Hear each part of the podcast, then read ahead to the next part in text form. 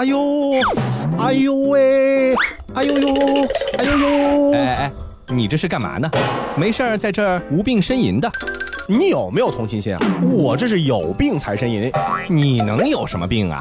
哎，装的像真的一样。我牙疼。嗨，这有什么大不了的？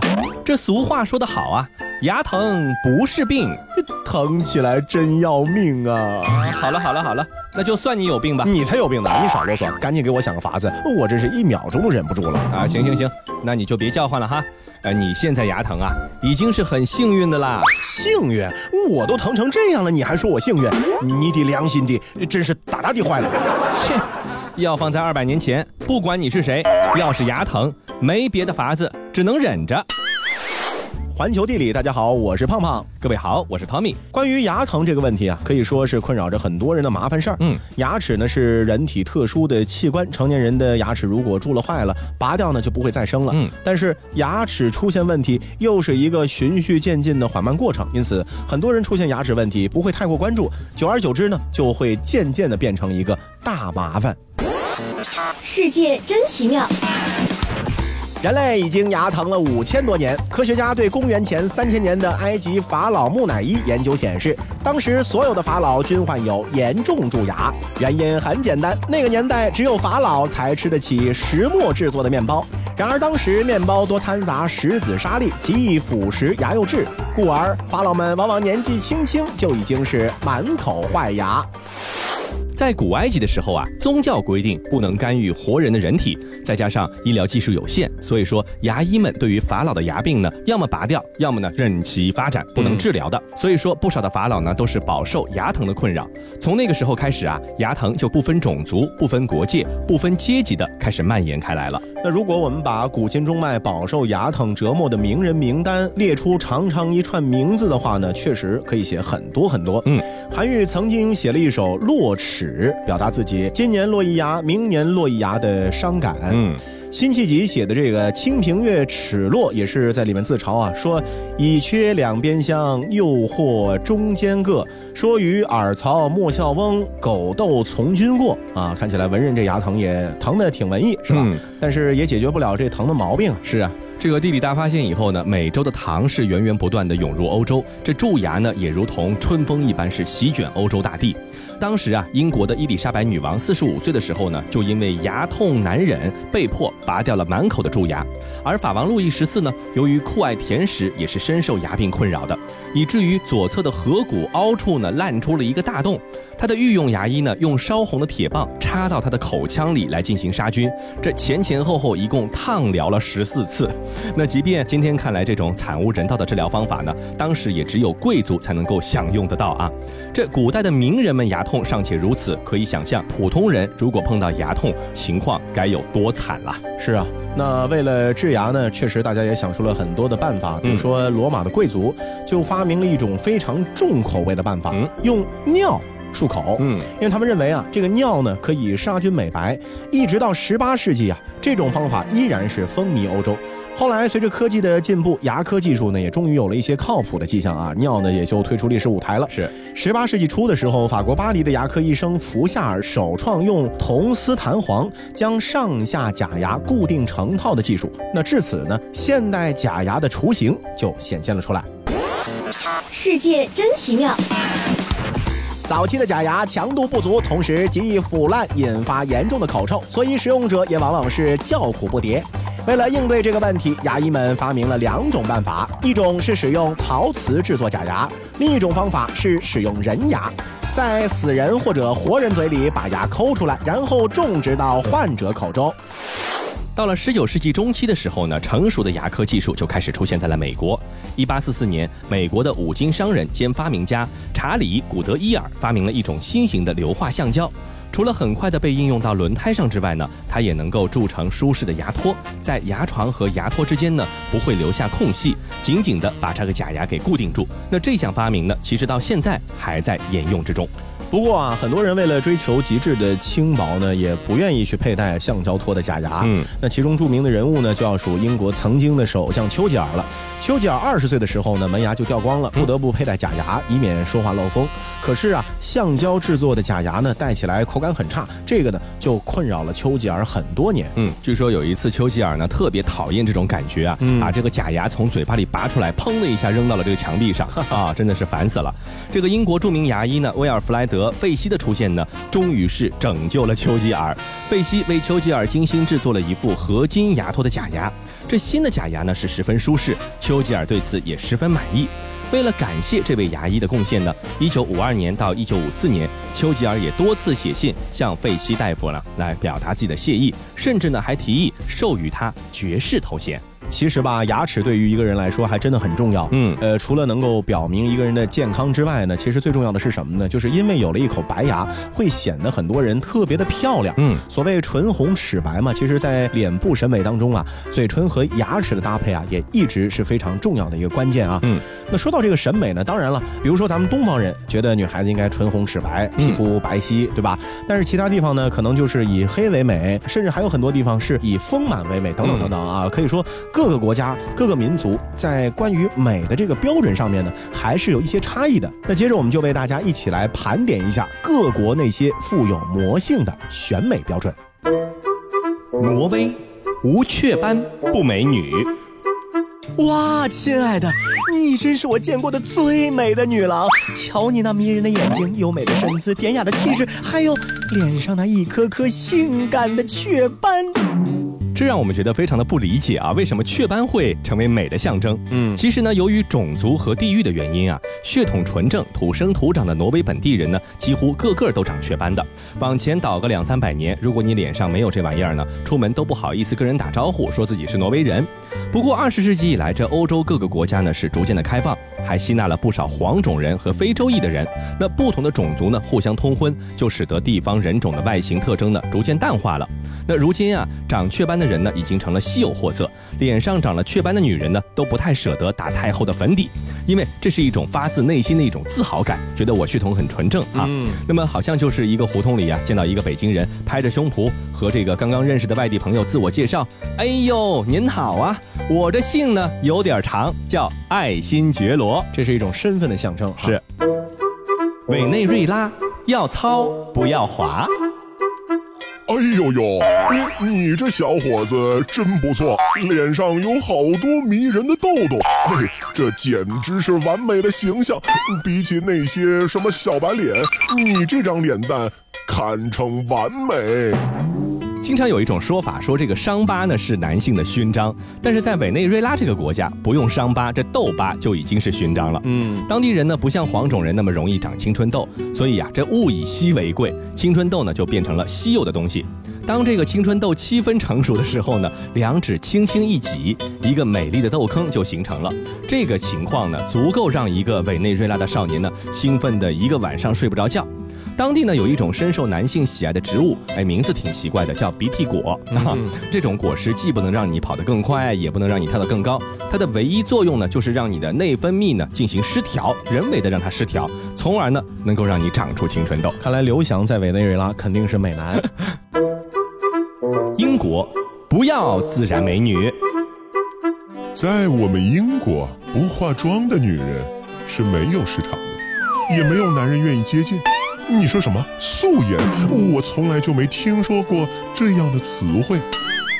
英国男人眼中的美女呢，必须是每天坚持化妆，保持良好的一丝不苟的外部形象。这头发呢，必须认真打理，着装呢要考究，英纯美艳，精致的丝袜呢，较之一张天生丽质的脸庞呢，是更加具有吸引力。换句话说，英国人呢都是喜欢外部装饰的这样的一个民族，喜欢浓妆艳抹。没错，通过妆容、服装、饰品所呈现出来的气质呢，甚至比你本身的身材和容貌更加重要。这一点啊，英国和法国、美国就完全不一样。嗯，法国和美国呢，觉得越原始越自然，是，比如什么背心、牛仔裤、帆布鞋什么的，是最好的。嗯，但是对于英国人来说啊，什么自然美女、素颜美女，在这里通通不成立。一旦自然素颜，就压根儿不是美女。泰国。健康黑，我们不要。那些西方人真是吃饱了撑的，哎，到我们这里来晒太阳，还一定要把自己晒黑，居然连女人也这样。这么雪白的皮肤，我们求都求不来，真是的，生在福中不知福。虽然说绝大部分的泰国人呢都是一身啊仅次于非洲裔人口的棕色的皮肤啊，有点深，但是还没那么黑，但是他们却钟爱细腻雪白的皮肤，认为啊这才是富有、高贵以及社会地位的象征。因为在泰国这个旅游国家中呢，只有有钱人才能够躲在室内，不受赤道阳光的骚扰。呃，你要是做服务行业，在沙滩上给别人调鸡尾酒的，必须得晒太阳啊，对吧？那么在泰国，你看到所有的偶像明星呢，都是细皮嫩肉型的，而你买到的所有化妆品呢，几乎也都是带有美白成分的。所谓人没什么就想有什么嘛，是吧？皮肤白的就想晒黑啊，黑的就想美白。安哥拉科特迪瓦，瘦子去死吧！在我们安哥拉，没什么比身体健康来的重要。活下去，能生孩子才是硬道理。呃，胖女人最漂亮，没有之一。在西非的很多国家呢，这村与村之间的山歌大赛中呢，也总是胖女人更加抢手的。这凹凸有致的呢，反而就沦为了剩女。哪个妙龄少女如果不小心掉了几斤肉呢，她们都要伤心好几天呢。所以说，有不少的父母们从小就想尽办法摧毁他们的女儿。女孩子呢，在五到十九岁的关键的发育阶段呢，每天都要喝下两升的全脂的骆驼奶或者是牛奶，以期待啊能够通过这样的惨绝人寰的方式呢来进行增肥。那些时尚杂志上瘦骨嶙峋的大模们呢，哎呦，在那个地方就别嘚瑟了。这对不起呀，这西非人民根本瞧不上你们。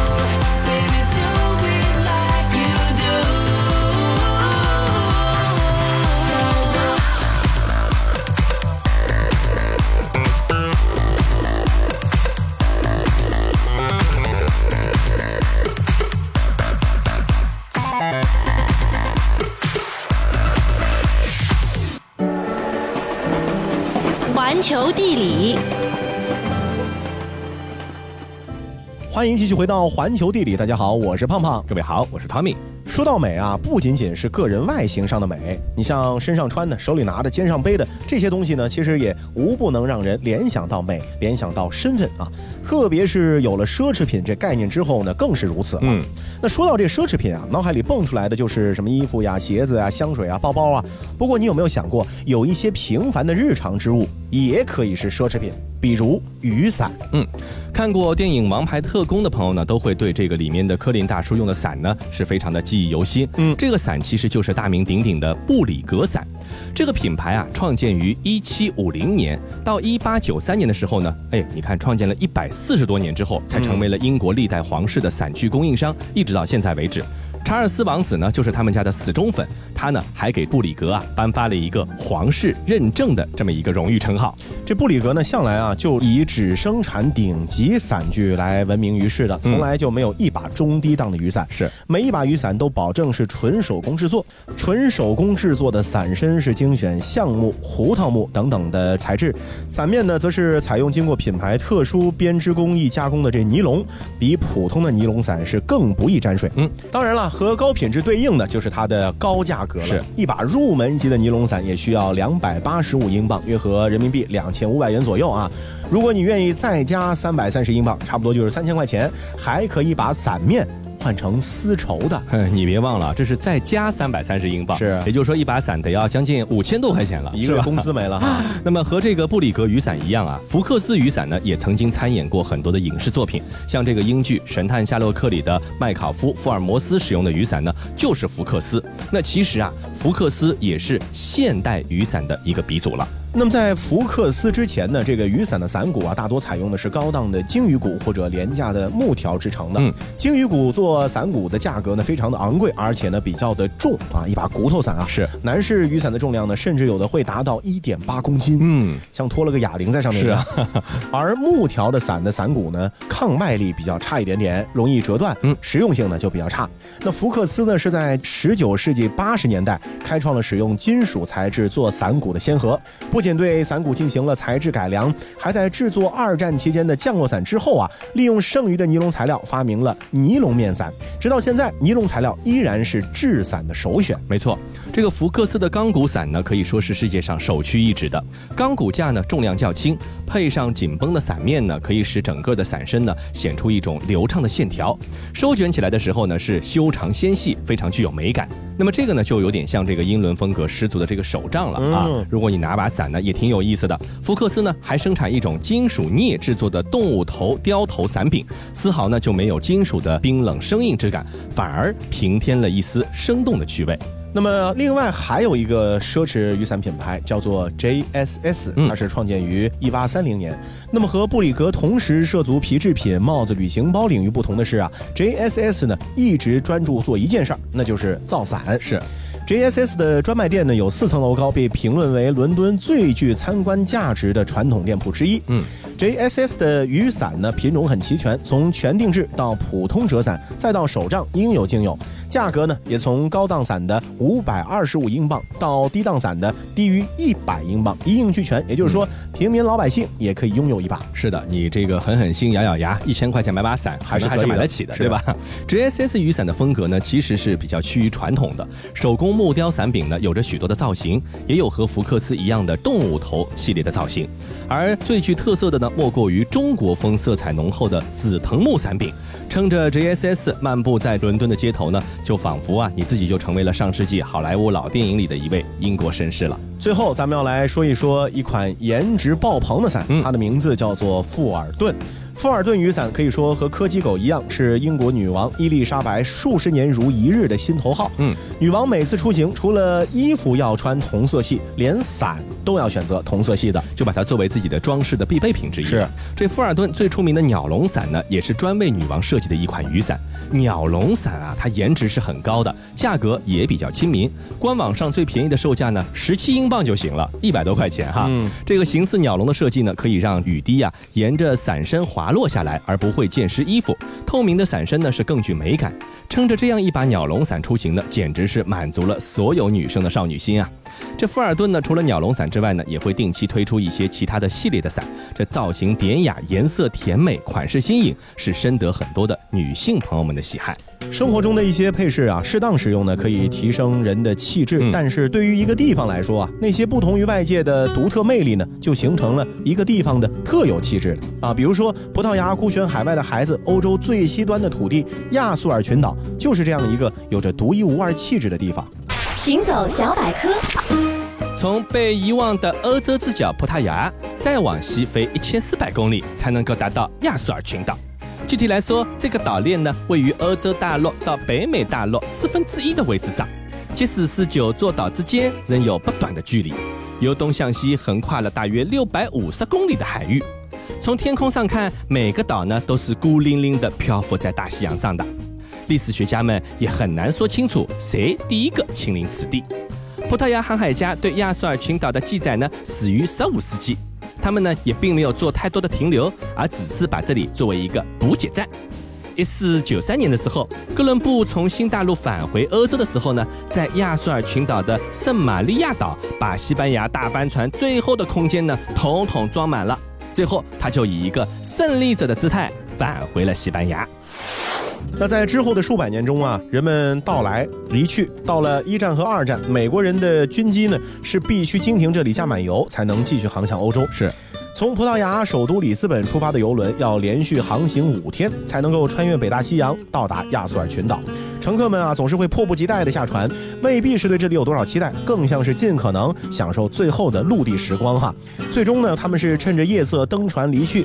即使对于二三十岁的年轻人来说啊，也不能够保证此生会再次回到这里。也许这才是亚速尔群岛的迷人之处。嗯，特别的远，也特别没有机会到啊。那即使这里呢被美国国家地理杂志评为了世界第一值得游览的海岛，那出于地理偏僻的原因呢，仍然保持着一世孤立的风格，没有被游客的热浪呢踏破门槛。在七八月份这样的黄金旅游季节啊，这岛上的游客也大多只是来自于葡萄牙或者西班牙。那么另外呢，其实也有不少从美国或者欧洲大陆过来的仆役的子孙，他们的祖辈啊，其实最早些年间呢是从岛上逃离的，如今他们是回来寻根问祖来的。呃，葡萄牙从十五世纪起呢就占领了这片土地，但是啊，直到一九八零年代，亚速尔群岛还是欧洲最落后的区域之一。第一批前往的旅行者在日记当中呢是这样写的：这里仿佛停留在十九世纪，时间在此变慢。鱼贩仍然在用扁担挑着水桶，女人们在公共区域洗衣服，然后把衣服晾晒在枝头。牛羊和马车在街头横行。当然了，这些呢可能还只是小的挑战。嗯，对于当时的旅行者来说，最令人惊骇的表演还是捕杀鲸鱼。嗯。亚速尔渔夫手持鱼叉和海中的巨兽搏斗，上演了一出现实版海明威的《老人与海》。嗯，这个呢是非常古老的一种捕鲸的方式，危险而且低效。鲸鱼被鱼叉刺的是遍体鳞伤，却不肯束手就范，挣扎着向前游去。海面呢就被血水是染成了一片红色。嗯，直到人和鲸鱼都是精疲力尽，人类的智慧和工具毕竟还是技高一筹，最终将鲸鱼俘获。整个过程是非常血腥，也是非常残忍的啊。没错。那么到到了二战之后啊，这美军呢在亚速尔群岛呢是长期部署了军事基地。亚速尔群岛的地理位置的重要性呢，在二战的时候呢，其实已经凸显出来了。最早啊，英国人利用这里呢打击德国的潜水艇，之后美国人发现亚速尔群岛无疑是悬浮在大西洋上永不沉没的航空母舰。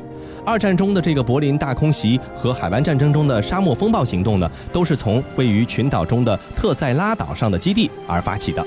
这个群岛居民呢，很多都是从父辈起就为美军基地服务，能够说一口非常流利的英语，所以到当地用英语交流是完全不成问题的啊。是的，那美国人带到岛上呢，除了武装力量之外啊，也带去了美式文化。嗯，一九五四年，美国军事基地开通了葡萄牙全国的第一个电视频道，比葡萄牙国家电视台还要早几年哈。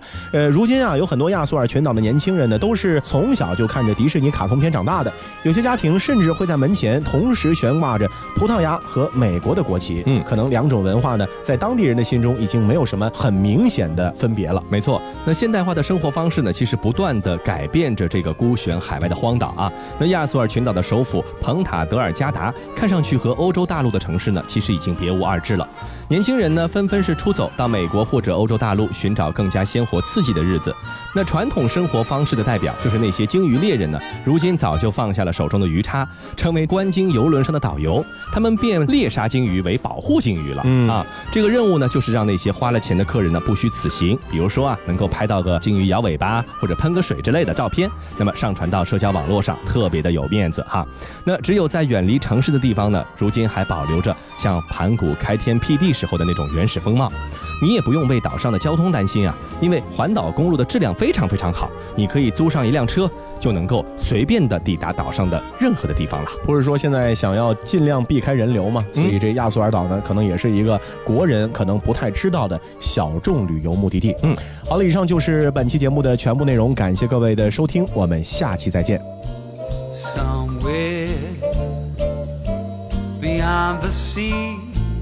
somewhere way waiting for me.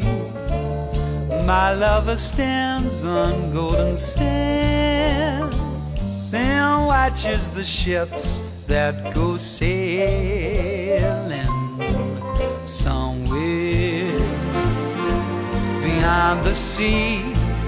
She's there watching for me. If I could fly like birds on high, then straight to her arms I'll go sailing. It's far beyond the stars, it's near beyond the moon. I know beyond a doubt my heart will lead me there soon.